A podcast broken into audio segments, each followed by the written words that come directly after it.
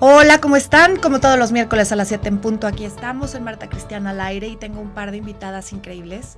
Están verguísimas las dos.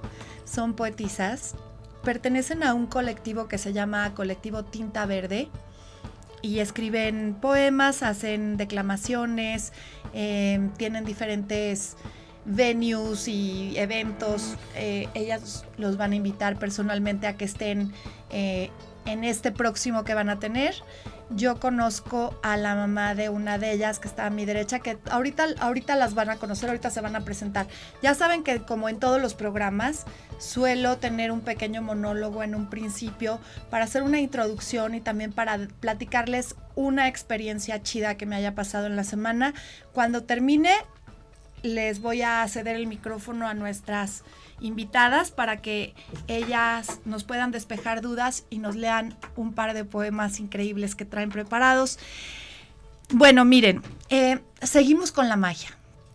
Me fascina, me fascina todos los mensajes que me han estado mandando a través de mensajes directos. Ya se los he dicho que la mejor forma de comunicarse conmigo, de que los pele, de que los atienda, de que les haga mis comentarios y mis recomendaciones, que me caen perfecto porque creen que yo soy como em, que estoy a prueba de balas y que soy una doctora corazón. Yo ya les dije, no tengo ninguna especialización en nada, soy un ser humano con mil fallas, con muchísimos claroscuros, más oscuros que claros, y por eso es que comparto mis experiencias. Tengo la firma, la firme creencia de que entre más oscuridad tienes en tu interior, es más eh, disfrutable compartir y, la contribución se vuelve, se vuelve un aliado importante y se vuelve también, em, en lugar de un paliativo, una cura. Em, mi cura es esa, mi cura es compartir con ustedes eh, todas las veces que le he cagado en la vida y las cosas que sí me han ayudado y las cosas que no me han funcionado. Hoy tuve una injerencia en redes ruda para mucha gente porque hablé acerca de los abusos de los, de los que fui objeto durante una relación muy larga que yo tuve con una persona, con el padre de dos de mis hijos. Y es una persona muy respetada, es un hombre que tiene muchísimas cualidades. Entonces hay una serie de personas que dicen, ¿Cómo puedes hablar tan bien de él, pero al mismo tiempo denunciar ciertas prácticas que no están correctas, que son inadecuadas, que son misóginas o que son machistas, que son violencia al final del día? Yo digo, bueno, porque ¿qué crees? Un hombre que es guapísimo, atractivo, seductor nato, simpático, que tiene ocho cuadritos, que además te da dos hijos fantásticos, que te llevó de viaje a los lugares más impresionantes, en los rincones más recóndidos del planeta, donde tú curabas, yo era la concierge de la familia, entonces organizaba estos viajes fantásticos y nos íbamos. Y ahora nos vamos a ir a, a ver a los soldados de terracota a China y ahora nos vamos a ir, etcétera. Y fue delicioso. Y esa persona puede tener todas esas cualidades y ser violento. Todo en la misma, en la, en la misma presentación una cosa no está peleada con la otra, como pasa contigo, como pasa conmigo, con todos. Tienes muchísimas cualidades, pero también tienes unas áreas grises tremendas en donde cometes errores garrafales, donde eres limitado, eh, eres básico y, y puedes incurrir en muchas prácticas que son también inadecuadas y que a lo mejor ni siquiera lo tienes claro. El problema es que está tan normalizada esta conducta que estos señores piensan que no son violentos. O sea, él se puede, lo puedo invitar a mi programa que obviamente no va a venir, este, a que, y les va a decir, Marta Cristiana es una mentirosa. Yo no soy violento. Lo que pasa es que ella me aprieta los peores botones porque es muy respondona o por la razón que sea. cada quien lo pone en sus palabras preferidas, ¿no? Y lo manipula de la manera en que mejor uno se vea eh, favorecido en la opinión pública. A mí la opinión de los demás me vale tres toneladas de chile, ya lo he dicho antes, incluso la tuya. La única, la, la única opinión que me importa realmente es la mía, la que mi, mi higher being tiene de mí misma y trato de ser mejor de lo que fui ayer y trato de que mis hijos tengan una voz congruente. Eso es. Entonces, yo lo que les digo es, él les diría, Marta Cristiana está mintiendo porque pues sí la jaloneé varias veces, pero es que cuando le estaba tratando de hablar no me pelaba. ¿no? Este, no soy violento, lo que pasa es que hay momentos en los que era tan desesperante que pues agarraba lo que tenía y se lo aventaba, ¿no? Sí, bueno, pero ese objeto, ¿a dónde aterriza? En el monte de Venus y de repente estoy explotada, o sea, tengo la sangre a flor de piel porque el putazo estuvo cabrón, ¿no? Y en el momento en que te tiras al suelo es de bravo. O sea, si te viera ahorita Iñárritu te da un papel y te da el Oscar y tú dices, wow, eso es lo que me da miedo. Saber que existe esa persona dentro de ti y que solamente la sacas en el peor momento y cuando me ves más vulnerable y cuando me ves tirada en el suelo berreando. Y que en la noche cuando te digo, mira lo que me pasó, perdóname nena, soy un pendejo, está cabrón, me pasé, es que acuérdate que soy jugador de béisbol semiprofesional, entonces pues la velocidad que ella alcanza, el objeto que sí, pero se llama violencia. Así se llama y no podemos normalizar esas prácticas. Y sí, el Señor es guapísimo y es exitosísimo y es esto y es lo otro y es lo de más allá. Pero el Señor tuvo prácticas violentas 16 años y lo hizo delante de sus hijos. Y un día le cerró el ojo a uno de mis hijos por un putazo que le dio. No, es que se atravesó y entonces le sí, sí, pero estabas molesto y estabas gritando y estabas regañándolo y le cerraste un ojo. Y también un día mi otro de mis hijos sintió que lo estabas ahorcando. Y otro día delante de mis dos hijos, los más grandes, me gritaste, chinga tu madre, ven acá, pendeja. Y me jaloneaste cuando mi hijo te dijo, no la trates así por poco y te madreas a mi hijo. O sea, yo no invento, señores. No me tengan miedo todo está bien. No es que yo voy a entrar con la espada desenvainada a una junta con ustedes o a esto o a, o a un trabajo para nada. Simplemente, si yo estoy en una relación en donde se supone que tengo que dar ciertas herramientas de educación a mis hijos y tengo que ser congruente, voy a denunciar a esa persona, por supuesto que sí. Entiendo que a lo mejor con nadie más es igual, Entiendo que ahora tiene el derecho de ser feliz, entiendo que tiene derecho a ir a una terapia, a mejorar y a, y a, casarse y fueron felices para siempre. Por supuesto que sí, y le deseo lo mejor a él y a su mujer, por supuesto, pero eso fue lo que me pasó a mí. Y así se llama y me vale pito. Ahora, lo que yo les quería decir es que tenemos muchas dudas. Bueno, ya dicho lo anterior, la magia se da en un momento en el que tú deseas algo con todas tus ganas, porque me dicen, ¿cómo le haces? Te concentras y es el secreto y no sé qué, pero luego muchas veces no se da. La magia se da cuando tus intenciones son buenas, son intenciones transparentes, cuando lo deseas de todo corazón y va a haber otra persona que también se va a ver beneficiada. O sea, no solamente estás viendo por ti, por tu ego, por tu narcisismo, y además estás pidiendo desde la abundancia, no desde la carencia. Luego, en la siguiente sesión, lo aclaramos, pero para que lo tengan ahí en el cajón y si tienen dudas, me escriben para no quitarle más tiempo a mis invitadas que me muero de la pena. Bueno, ellas son chavitas que tienen un contingente de, de feministas, van a salir a marchar este domingo. Y yo lo que les quiero decir es que nos platiquen, porque hay muchas dudas de qué tengo que hacer o qué tengo que dejar de hacer este día 9 para que México esté un día sin nosotras, un día sin mujeres. Que ellas nos digan por qué es importante, que nos den su punto de vista y que nos expliquen por qué la poesía salva vidas, porque yo estoy convencida, Emma del Carmen, que mm. la poesía salva vidas. Em, ella es Emma, es una chira. Hola. Cuéntanos. Eh, me presento un poco, supongo. Por favor. Em, pues yo soy Emma del Carmen, este, estudio literatura y creación literaria, ya voy a acabar la carrera. Empecé a meterme a esto de la poesía ya hace como un poco, bueno, desde hace como tres años, pero pues el colectivo que llevará un año, un poco menos, meses, seis meses, una cosa así. ¿Y em, qué hacen en el colectivo? Cuéntame. Pues en el, el colectivo más que nada queremos, tratamos de desestigmatizar un poco. Acércate un poco y no te muevas tanto porque ah, luego no alcanzan a escuchar No, no te preocupes, es que luego va la gente en moto, en la data y me dicen, oye, luego tus invitados no se oyen bien. Dime. ¿Así está bien? Sí, muy bien. Eh, bueno, el colectivo intenta desestigmatizar la poesía a través de eventos de declamación diferentes, con diferentes temáticas. Cuando, cuando dices desestigmatizar, ¿cuáles son los estigmas que hay alrededor de la poesía?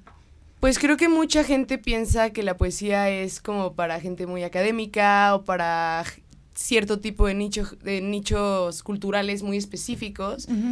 Eh, yo soy más partidaria de que la poesía es de las calles, que la poesía debe ser de todos. Em, Democratizar la poesía. Un poco, de alguna manera. Para el ciudadano de a pie, no nada más para los mamones. Exacto, básicamente, en otras palabras. Qué bueno, me em, encanta. ¿Traes preparado algo que nos puedas leer? Claro que sí. ¿Algo que esté politizado? Eh, sí, todo. ¿Algo que tiene que ver con el feminismo? Todo. Traigo varios poemas. Em, Exacto. Sí, porque este es un homenaje a las mujeres, finalmente. Hoy es un homenaje a las mujeres. Cuéntanos, eh, Pues bueno, eh, ¿quieren que lea? Sí, algo que no sea muy largo porque no tenemos demasiado tiempo, pero para que la gente se dé un quemón de lo que tú haces y para que los puedan invitar a este evento que van a tener tan próximo y la banda se deje ir. Sí, claro. Bueno, este poema no es, no es, ninguno es muy largo. Eh, este lo escribí pues justamente apoyando todo este movimiento, apoyando a estas mujeres que están pues siendo asesinadas y desaparecidas. Sí. Eh, bueno, lo titulo Las Muertas. Ok. Y dice así. Las muertas callamos porque estamos como ausentes. Nos arrancaron la lengua. Temían que dijéramos de lo que no habla la gente. Las muertas usamos faldas cortas y nos besamos con cualquiera. Portamos un pañuelito verde y no cargamos tus pañaleras. Las muertas amamos nuestro sexo, ese que tú tanto violentas. Desmantelamos tu orden al no ser tus sirvientas. Las muertas disfrutamos del buen baile y mover piernas desnudas. No le tenemos miedo a nadie y no elogiamos a Neruda. Las muertas, para alejar a hombres necios, a Sor Juana recitamos. Bajo el brazo cargamos a Plath, Wolf, Federici, Fopa, Rizo y Castellanos. A las muertas nos dicen rebeldes y nocivas. Consideran que buscar vidas no es cosa de señoritas. Las muertas somos asesinas de tus obligaciones patriarcales, de los úteros moldeados alimentando egos maritales. A las muertas nos duele la garganta de la sed que la injusticia deja. Ha de ser por las hormonas, o ya sabes, tanta matanza nos acompleja. Las muertas somos feministas, o feminazis para los ignorantes. Somos las hermanas que no tuvieron, las que hoy bajo tierra nacen. Las muertas estamos muertas porque nadie nos creyó vivientes, pero queremos recordarte que las muertas no callamos y no estamos como ausentes. Está muy, muy cabrón. Está letal, estás cabrona, está chingoncísima, güey independientemente de que me esté bajando y de que casi me puedo berrear, que estoy súper hormonal, no, sí está muy potente, güey. Te felicito. Gracias, está muchas chingón, chingón, qué chingón. Silvia Plath, Rosario Castellanos, Neruda, confieso que he vivido. ¿Tú? Es que yo, Neruda, estoy en contra de él. Sí, pero yo confieso que he vivido. está bien, está bien. Sí, no, como persona, mira, pasa eso, ¿no? Pasa que que muchas veces nos peleamos con los seres humanos porque tienen justamente creencias que van completamente en contra de lo que, de lo que nosotros advocamos y, muchas veces nos perdemos de la creación de, creadores importantes justo por, porque hacemos un juicio a, a, los personajes, ¿no? nos tendríamos que pelear con la obra de muchísima gente. Ah, no, claro. De muchísima gente, porque pues imagínate, de entrada, pues Polanski y Woody Allen, etcétera, pero, pero sí, sí, este es muy fuerte cuando descubres esa parte podrida del artista, pero no podríamos crear nadie si no estuviéramos un poco podridos. Pues sí, supongo. También creo que o sea, sí estoy de acuerdo en separar al autor de la obra, sí es algo de lo que soy, o sea, sí, sí estoy de acuerdo, pero mm, ¿hasta qué punto? O sea, ¿hasta qué punto podemos seguirle aplaudiendo a, pues, artistas monstruosos, ¿no? Creo que fuera de eso, Neruda, eh, todas, o sea, muchísimas de sus letras, en sus poemas, son sumamente machistas, pero también elogiando a la mujer, ¿no? Entonces creo que también hay una pelea ahí de doble sentido en las letras, no solamente en el autor. Yo creo que como, como, conciencia social, o sea, como, como parte de este patriarcado, es ilegible, ¿no? Esa parte también de en donde justamente eh, hay una intención de defender a la mujer, de amarla, de hacerle el amor, pero al mismo tiempo de destruirla, de desmembrarla, de, de, de, que, de obligarla a que deje de ser una puta. ¿Y hasta qué caso es, eh, o sea, y hasta qué grado eso cae en la idea súper jodida de romanticismo? Sí, es una idea muy jodida, muy torcida, muy perversa que tenemos que, que nos han legado. Es justamente desmantelar ese sistema de creencias. Y ahora te voy a dar la palabra a ti, preciosísima. Disculpa. Léenos algo, platícanos quién eres. Ah, yo soy Elizabeth Borneo, LS Borneo es mi seudónimo. Y bueno, también soy poeta, escritora, eh, pertenezco al colectivo Tinta Verde, que es este colectivo de poetas que que está naciendo, pero que ya va con todo. Y pues soy estudiante de literatura y creación literaria en el Centro Cultural Casalam. Excelente.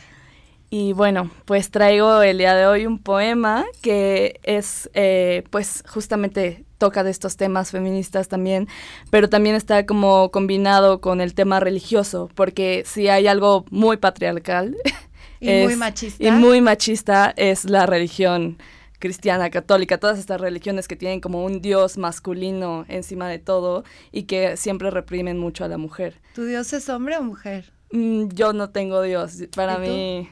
Tampoco. No, tampoco. Mi dios soy yo. Bueno, este poema se llama Dios no me representa. Y dice, ¿y por qué? ¿Por qué voy a hincarme ante una imagen de odio? ¿Por qué voy a beber la sangre putrefacta de quien tanta derrama? ¿Por qué voy a comer el pan de quien crea el hambre? ¿Por qué lavaría los pies de quien mandó a quemarlos de mis ancestros? No, yo no pienso vendarme los ojos y repetir oraciones sin sentido para ir con el rebaño. No soy un cordero, no soy una costilla. Soy el fruto que ha dado la tierra. He nacido de la tortura impuesta en nombre de la nada. He nacido de los campos quemados, de las balas persignadas, de los gritos de piedad, Nací en este México de amnesia, regado con la sangre de su pueblo, donde en vez de flores crecen cruces, donde se inculca el miedo para germinar obediencia, donde se violan niños, se golpean mujeres y se venden cielos a cambio de vidas. Me rehuso, aunque me la piden, a ser partícipe de esta guerra inhumana por ver quién tiene la mejor imaginación. No pienso quedarme callada para no incomodar su moral impuesta, su fe en la ignorancia, porque es esa fe la que ordena al ser humano engendrar más miseria, más guerra, más odio, más poder para los mentirosos, más hambre para quienes lo siguen. No voy a quedarme callada ante quienes tocan a mi puerta para gritarme bruja. Sí, soy bruja porque intento salvar mi tierra. Soy bruja porque mi templo no es de piedra. Soy bruja porque no estoy dispuesta a devorar seres inocentes. Soy bruja porque yo no olvido que una vez todas lo fuimos. Y nos violaron, y nos quemaron y nos mataron por no poder domesticarnos. Entonces, si esto es, si esto es Dios, yo no nutriré su ego, yo no alevaré sus actos de desprecio. Él no me protege, Él no domina mi futuro. Yo soy mi única dueña, Dios no me representa. Puta, está chingoncísimo. Ay, no mames. Ay, qué maravilla, qué, qué gozada de veras tenerlas aquí, qué chingón está ese poema. Gracias.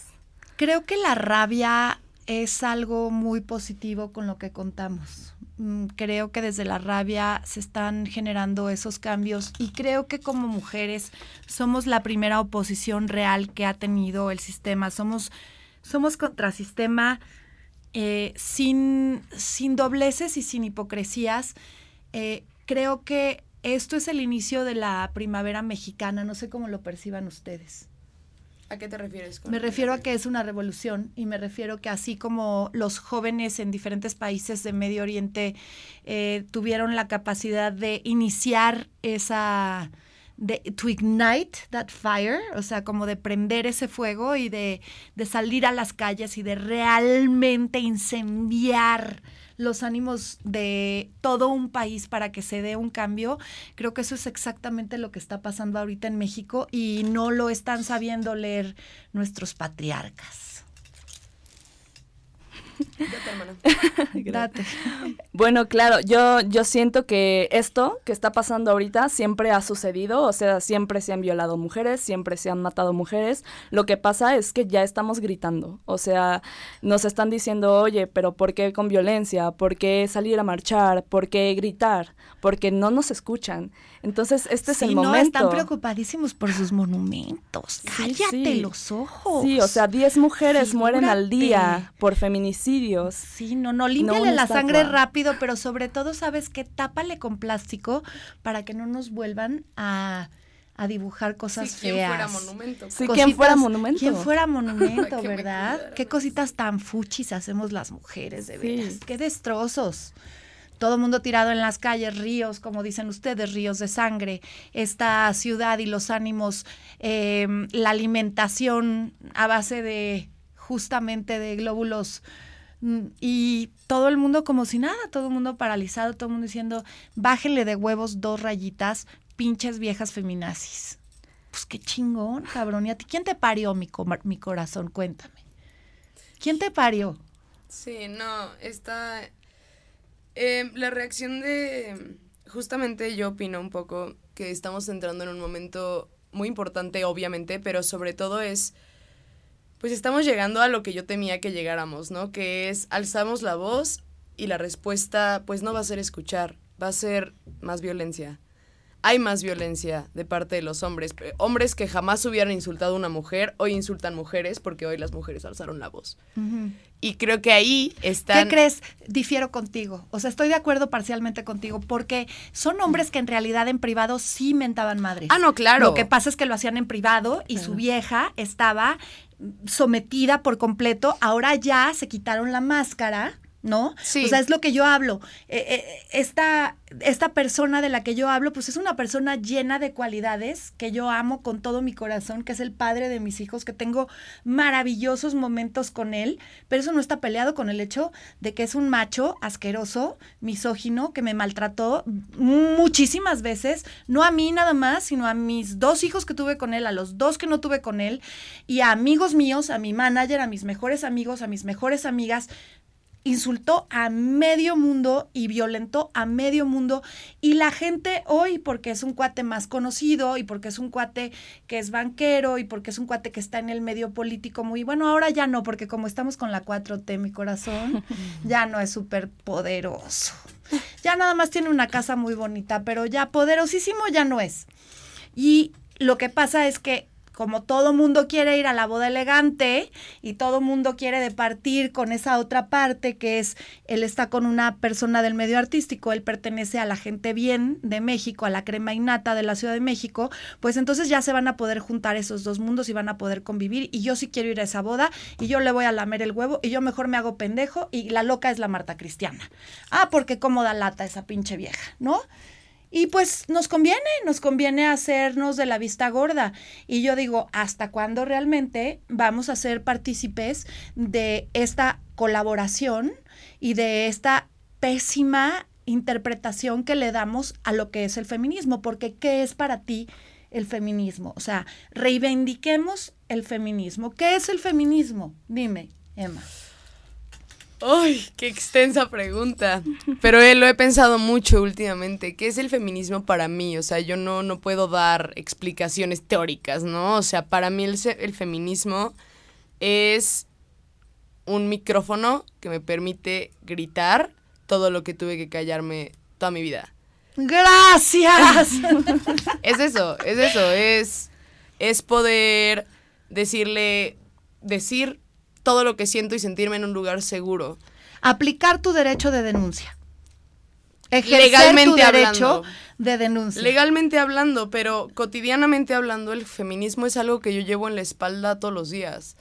El feminismo es algo que me ha hecho entender que está bien haber nacido mujer. O sea, que no solo increíble. esté bien, que es lo máximo. Es lo máximo ser Y mujer, el sí. feminismo me ha permitido quererme, ¿no? Como darme este espacio de entender que yo merezco lo que merezco porque he trabajado por ello.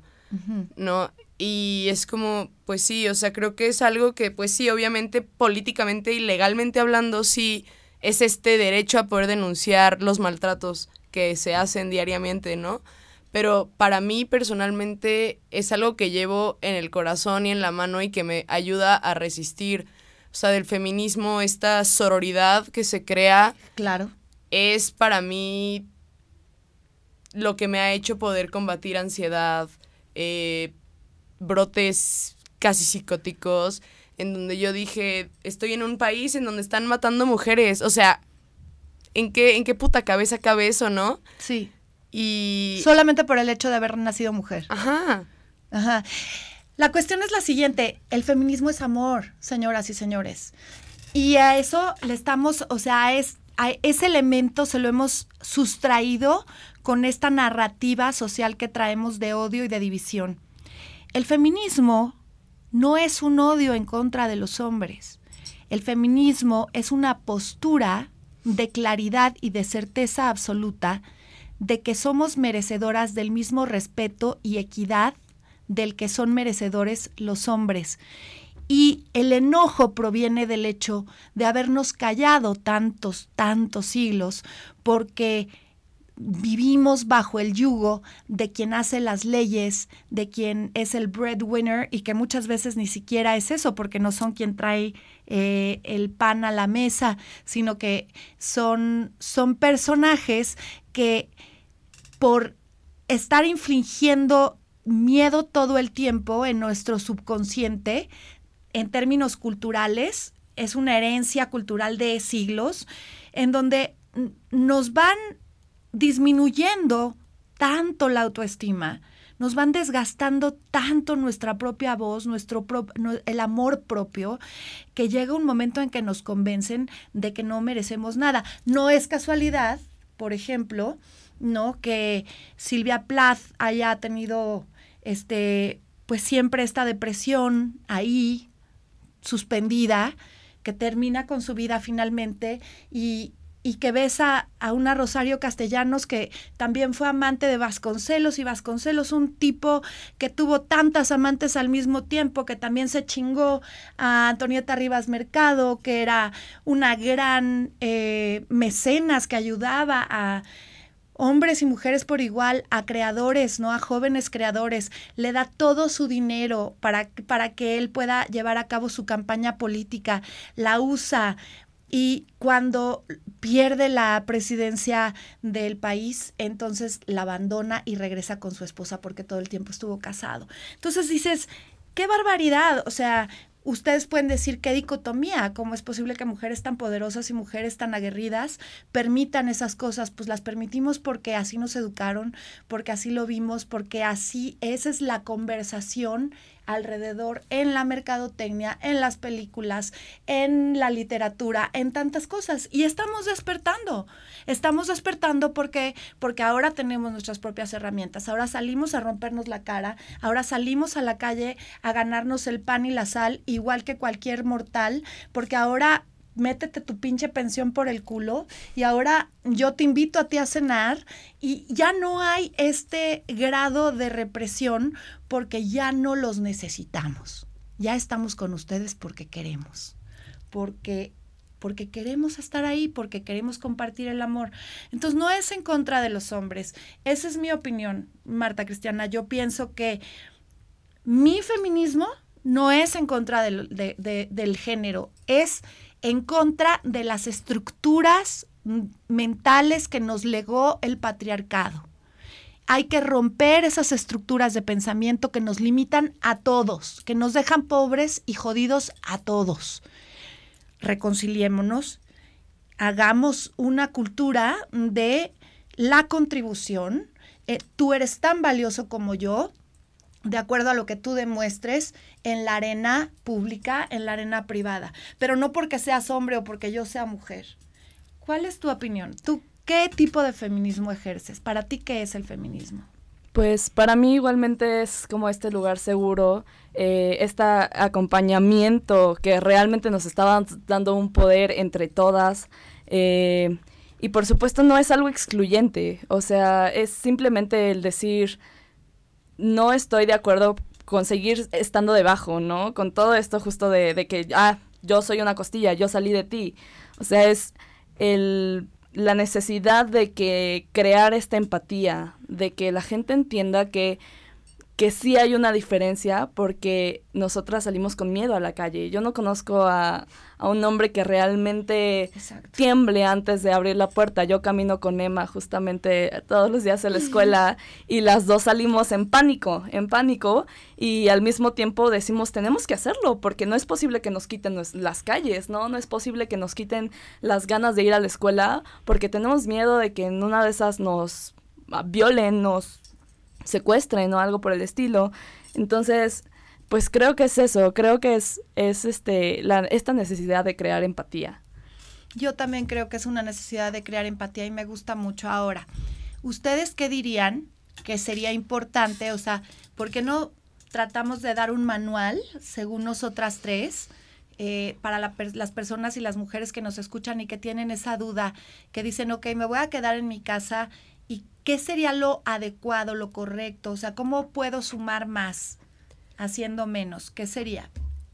Em, bueno, yo creo que este día, el 9 de marzo, está llegando a muchas confusiones. Sí. Justamente porque es como entre que hay universidades que incluso dieron el casi el puente, ¿no? creen, putitos, no necesitamos su permiso. Justamente un día si nosotras es, nos lo tomamos por nuestros, nuestras pistolas, por nuestros ovarios. Y, y ustedes háganle como puedan. Sí, pero Qué chidos son los de Volkswagen. ah, sí, yo sé. Qué chidos son los de Volkswagen que digan desde un principio, ¿saben qué?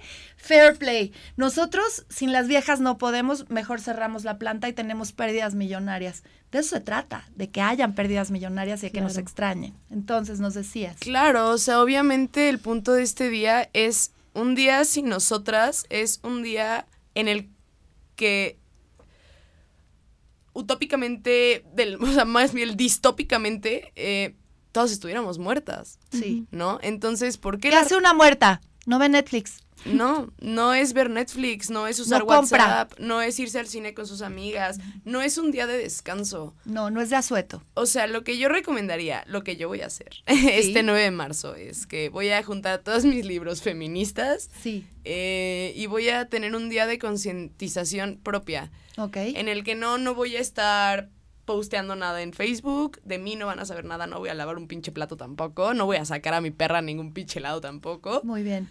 Pero yo también voy a tener concientización propia. Es decir, yo voy a leer feminismo, voy a escribir poesía, voy a darme cuenta de lo que es un día sin mí sí. también. Y qué es lo que, lo que este país me está provocando que yo tenga que, o sea, que tengamos que recurrir al un día sin nosotras. O sea, me parece pendejo todo esto. O sea, no, no, no, el movimiento me parece increíble, ¿no? Pero me parece estúpido que estas sean las, o sea, que, que sintamos tanto miedo y tanto enojo que hemos llegado al punto de decir, pues órale, culeros, nos vamos. Sí. ¿No? Y estoy, tan emocionada de ver lo que pasa. Yo también estoy súper Estoy emocionadísima. Exactamente por eso las invité y por eso se me hacía increíble que estuvieran aquí.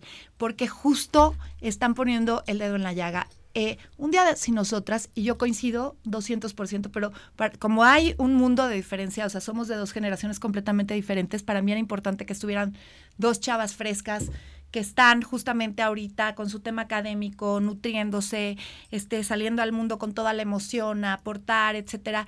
Y una pinche vieja como yo que pues ya, ya la oyeron enojada 30 veces, ya dijo 30 veces lo que piensa, lo que, lo que me gusta es que coincidamos en el hecho de que es un simulacro que estamos muertas. Hazte la muerta, ¿te acuerdas? Vamos a jugar a que estamos muertas todas. Es el peor juego del mundo, es el más tétrico, el más perverso, el más jodido. Pero tenemos que jugar a que estamos muertas porque nos están matando, de a 10 por día, solamente por el hecho de haber nacido mujeres. Entonces el 9 de marzo se trata de que un día sin nosotras sea ¿Cómo sería la vida de tu marido si tú estuvieras muerta? ¿Cómo sería la vida de tus hijos si tú estuvieras muerta? ¿Cómo sería la vida de tus hermanos si tú estuvieras muerta? ¿Cómo sería la vida de, los de las personas que trabajan contigo, de tus amigas, de tus hermanas, de tus colaboradores, si tú ese día amaneces muerta? Entonces vamos a hacer un simulacro. Ese día nos levantamos y nos hacemos las muertas durante 24 horas. Una muerta no puede mandar un mensaje, Una muerta no puede estar en Facebook. Una muerta no puede usar sus redes sociales, ni su WhatsApp, ni puede ver la tele, ni Netflix, ni nada de eso. Pero hay libros y hay música. Y eso sí, puedes poner tu música, que no sea Spotify ni ninguna grande empresa, por favor, Discos a la. Discos, yo tengo discos, yo tengo LPs, me encantan. Pones tus discos, pones este DVD. DVDs. DVDs, exacto. Leer. Y te pones a leer y te haces la muerta. ¿Coincides? Sí, completamente. Eh, yo creo justo que no tiene que ser algo cómodo. O sea, justo estaba leyendo que las empresas se están preparando para este día, ¿no? Están diciendo como, ok, ¿dónde mandamos a nuestros hombres para eh, poner los huecos y cubrirlos? ¿no? no se trata de que sea algo cómodo, no se trata de, oiga, jefe, este, podría faltar. O sea, se toma y se toma. Justamente es- nos tenemos que hacer las muertas porque... ¿Qué opinas de estas empresas que dicen, oigan, este, a través de este comunicado les queremos hacer saber a todas nuestras empleadas que libre albedrío? Me parece que, que las empresas no quieren perder. Y es, tenemos que, que poner esta piedrita en el zapato porque son gigantescas, pero tenemos que hacerles ver que nosotros somos más grandes porque somos un montón. O sea, en verdad... Somos mayoría. Somos mayoría. Entonces... definimos elecciones, definimos este PIB per cápita, definimos mercados internacionales financieros, por supuesto. Claro, claro. Entonces, este, pues sí, es como decirles, no, o sea, definitivamente no va a ser cómodo y obviamente las empresas se van a querer poner esta máscara de, ay, nosotros apoyamos porque si no lo hacemos, pues se nos viene todo en contra, pero no, no podemos apoyar a ninguna de ellas. O sea, en verdad, enciérrense, lean, este, vean una película de DVD, o sea, y concientícense. Y también va para los hombres, porque no se trata de, bueno, yo me hago a un lado y ya, ¿no? Y los hombres como, hoy en la mañana estaba leyendo el, eh, un, un mensaje que puso algún imbécil en, en, un post que decía, vamos a demostrarles, eh, el 9 de marzo nadie choca, vamos a demostrarles que es su culpa.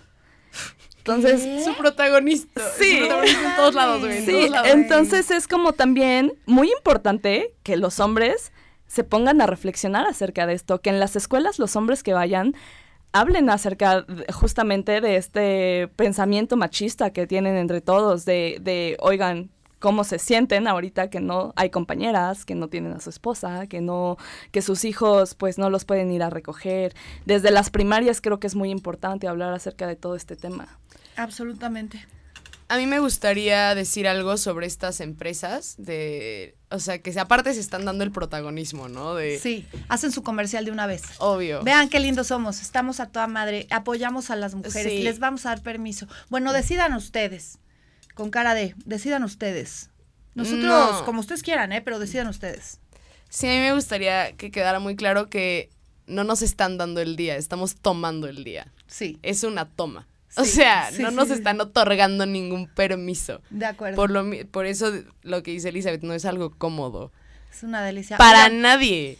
tengo que, tengo que hacer, este, tengo que decirles algo muy cabrón. Eh, me, me confundí de Rosario Castellanos con Gabriela Mistral y de repente, o sea, Ah, sí. cruzo los cables de una manera y hago unos pinches cruces, pero bueno. Todos nos pasa. Todos lo nos que hablé del no tema de, de Vasconcelos y de y de mm, eh, de esta mujer de la que les dije Castellanos. no no no de castellanos de esta Antonieta Rivas Mercado Ah, eso sí es cierto todo eso es cierto la otra amante de Vasconcelos no fue de Rosario Castellanos, sino Gabriela Mistral. Incluso el sobrino de Gabriela Mistral se dice que era hijo de, de Vasconcelos. Y bueno, ya sabemos cómo terminó la historia. Otra mujer suicidada, ¿no? Que al final, bueno, pues eso no es un feminicidio, pero pues sí es un feminicidio, porque ¿qué pasa?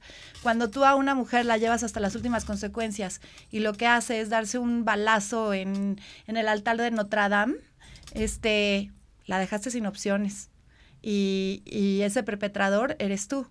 Eres el autor intelectual de ese asesinato, es ese autoasesinato. ¿No crees? Órale, qué, qué fuerte. Estuvo De- cabrón, ¿no? Estuvo cabrón. Sí, pero es la verdad, es la verdad. ¿Cuántas veces no te dejan tan vacía, tan hueca, tan... Te, te hacen sentir tan innecesaria, te hacen sentir que todo el mundo estaría mejor sin ti porque tú estás loca. O sea, sería, habría menos ruido, habría menos queja. Todo el mundo estaría más a gusto si tú, si tú de repente un día amanecieras muerta, sería fantástico. Sí. O sea, imagínate a dónde tienes que llegar para que tú te lo digas a ti misma. Es que yo creo que todo el mundo estaría mejor sin mí. Yo creo que si yo me muero, mis hijos serían más felices, este, dejaría de darle lata a mucha gente. No es justo, no es justo que pensemos así. Y yo sé que muchas de ustedes lo sienten porque me han mandado ese tipo de mensajes. Y yo lo que les digo es, la poesía salva vidas. ¿Verdad que la poesía salva vidas? Sí. ¿Por qué salva vidas la poesía? Danos algo, anda, danos un pedacito de poesía que nos salve el día de hoy. Sí. Creo que, creo que mi poesía no salva vidas, mi poesía salvó mi vida. Eh, pero ¿quieren- No, pero quiero que la compartas porque si tu vida, si tu vida se salvó gracias a la poesía, le puedes salvar la vida a muchas otras personas. A mí la vida me la ha salvado el arte, ese espacio de creación, para bien y para mal.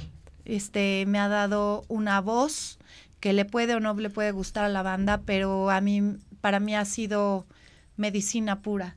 Poder pintar en su momento, poder escribir poesía. Yo también tengo, yo también tengo alguna poesía que me gustaría compartir hoy, si es que hay tiempo. Ay, qué bueno. sí. Este, venga, échala. Bueno, justamente este poema eh, lo escribí una vez que me dio un ataque de ansiedad en el metro. Yo estaba en el metro y me dio un ataque de ansiedad porque me venían siguiendo unos güeyes. Órale, cabrón. Y ya, pues cuando llegué a mi casa y se lo conté, no, no llegué a mi casa, llegué, no me acuerdo dónde llegué, pero se lo conté a algunas personas y me dijeron, ay, es que pues tú estás muy, muy bonita, ¿no? ¿Por qué estás en el metro esas horas? Y yo así como, ah, o sí. sea, como, espérame tantito, o sea... ¿de qué estamos Y hablando? todas las demás, todas las demás que nos faltan, o sea, nos faltan de todas las figuras, colores, formas.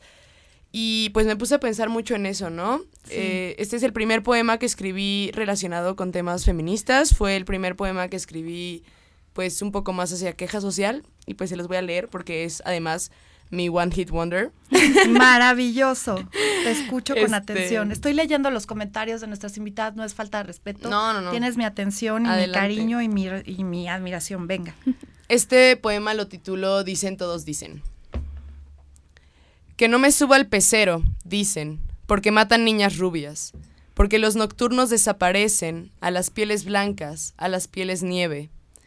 Que no use vagones con bestias, porque se atoran entre mis piernas, porque me comen con ojos fiera y penetran mis pieles tiernas.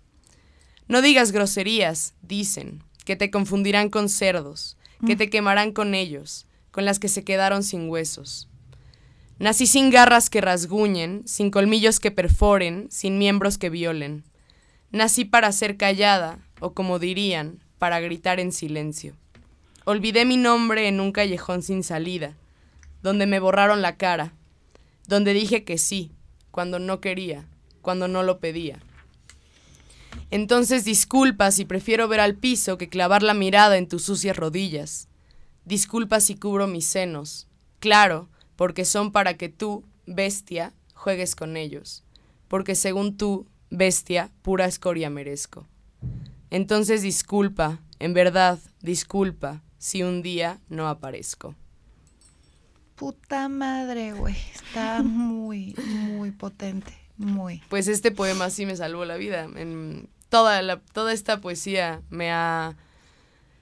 Escribir me salvó la vida en general, porque el colectivo Tinta Verde lo que nos otorgó a mí, y pues creo que a Elizabeth también, fue un espacio donde podemos gritar todos estos miedos y no solamente gritarlos, sino que la gente los pueda escuchar y pueda, ojalá, o sea, alguna morra se pueda resguardar también ahí, ¿no? Por supuesto. Yo, pues no sé, a mí, a mí la poesía es a veces lo único que me ha dicho, cabrón, tienes que salir de tu casa e ir a vivir, porque si no, no vas a escribir de nada.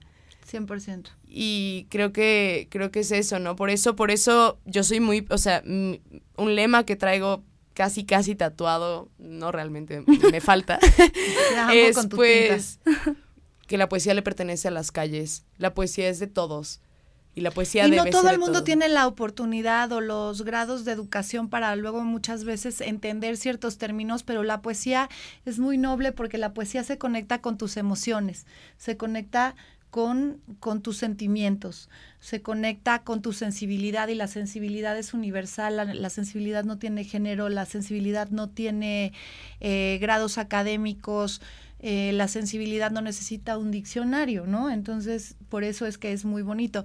Y, y cuando decimos salva vidas, pues sí salva vidas porque te salvó la vida a ti, pero al mismo tiempo le das la oportunidad a muchas chavas a que se sientan acompañadas, a que no se sientan solas, porque a lo mejor no se pueden expresar así de chido como tú, a lo mejor no encuentran esas, esas palabras que definan todo lo que les está pasando, pero tu palabra y el hecho de que tú puedas ponerlo ahí eh, hace que ellas se puedan identificar y decir, no estoy sola, no estoy loca, no estoy enferma, no si pertenezco a algún lugar y hay más gente como yo y qué chingón, porque al final del día pues somos nihilistas y nuestro último temor es no pertenecer a ningún lado, ¿no? Este siempre queremos tener un grupo de gente que tenga cierta pues ciertas identidades, puntos de, de identificación con nosotros, que piensen, pues para poder justamente armar una revolución en este caso, ¿no? Perdón que te estén diciendo que te subas la blusa, no te la subas si no te, si no quieres. No, está bien. Estamos hablando de eso y, el güey, súbete la blusa. No, cabrón. Vale, verga, pero lo que quiera, lo que. ¿Eh? Bueno, les voy a leer yo una. ¿Va? Va, échale. Mi alma, cual, cual celosía, permite que la luz penetre más adentro para que ilumine el espacio oscuro que han dejado amores que se han perdido en el camino amores que no tienen retorno, amores mal escritos y mal contados cual historia profana, conciencias, gargantas, lenguas, torrenciales aguas que brotan de los lagrimales para empapar los fuegos, para que solo queden lluvias de ceniza, polvo de huesos que crujieron al compás de los instintos, arterias reventadas de futuras venganzas, gemidos perpetuos que se clavan como púas en el ayuno de aquellos labios. Costras sedientas se adhieren enlutadas a mis cuencas. Jinetes desbocados en geografías fantasmales habitan mis secretos. Amarga melancolía que sabe a frutos rojos que empalagan y que sacian solo con ese aroma tuyo que se ha quedado en mí. Casi me haces llorar. ¡Ay, qué belleza! sí, o sea, creo, creo que, sabes, tocas un tema muy interesante aquí que siempre se habla mucho acerca de que el feminismo es este odio al hombre. Y no, o sea, nosotras también nos enamoramos. Y ese es el pro también ese a veces es el problema, ¿no? Que te enamoras, confías, se aprovechan y entonces es este miedo de estoy dejando mi vida en las manos de una persona que realmente quiero y que me destroza y que, me puede tronar me puede matar, o sea, eso es terrible. Es terrible. sí, nosotras también nos enamoramos, señoras y señores. no, qué bonito, ¿sabes? Qué bonito tener esa sensibilidad y qué bonito poder vivir en, en esa línea y poder volver a confiar a pesar de todo lo que hayamos pasado, decir, voy a volver a confiar porque confío en mí, porque ahora soy más fuerte, porque aprendí algo, porque tengo algo que dar. No solamente se trata de pedir, no solamente se trata de tener una lista de cosas que nosotros queremos del otro, es qué vas a traer tú a la mesa, cómo vas a sumar, cómo vas a, abonar a la vida de esa otra persona, de ese amor. Claro. ¿Nos lees el tuyo? Claro. Eh, bueno, este poema lo escribí eh, bueno, es algo personal, pero también pienso que es algo con lo que muchas personas se pueden identificar. Se llama antideseo.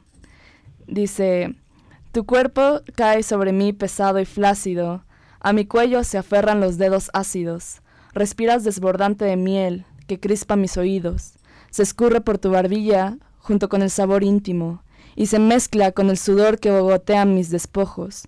Estás pegado a mí por ese dulzor empalagoso, Absorbes mis gemidos como néctar, me asfixias así como me besas. Cierro los ojos deseando tu satisfacción, para que alejes de mí esta masa sin pudor. Temo abrir los ojos y ver tus glóbulos desorbitados y el ceño fruncido de un placer desquiciado. Tu aliento destruye la cristalización del ayer. Me ha provocado náuseas tu tacto cruel. No aprieto las rodillas para que insistas. Me quedo callada porque me hostigas. Por tus garras estoy entumecida renunciando a mi propio cuerpo. y te escurres por mi ser entero, succionando mis senos para marcarme. Ruges, aullas y gritas que me calle, que soy puta porque tengo la barbilla levantada, porque fumo, bebo y llego de noche a casa, porque tengo amigos varones, y me visto con faldas y escotes, porque no me quedo callada, porque grito al ser insultada, porque me he enamorado más de una vez, porque por desgracia soy mujer. Ay, qué bonito. ¡Bravo! Bravo, yo también así de que, oigan, no puedo creer lo rápido que se nos pasó el tiempo, estoy en shock. Eh, ha sido tan delicioso platicar con ustedes que yo creo que lo vamos a tener que repetir. Esta Nos encantaría. Pero por supuesto. Sería fantástico que, que, habláramos de feminismo y que habláramos de poesía, no solamente en fechas álgidas y cuando esté de moda. Que lo hagamos todo el tiempo y que sea una conversación permanente y que sea un debate en el que todos estén invitados a dar su opinión, ¿no creen? Sí, completamente. Y hagamos el amor al feminismo yo los invito a que le hagamos el amor al feminismo, porque es un espacio de una delicia, de una contribución, de, de voces tan valientes que han pasado por cosas tan obscenamente perversas y dolorosas que merecen todo nuestro respeto. Si tú no eres de esas personas, estoy segura de que conoces a alguien que ha pasado por situaciones verdaderamente trágicas indignas, eh, vergonzosas incluso, eh, que la han hecho perder toda materia de valor con respecto a sí misma.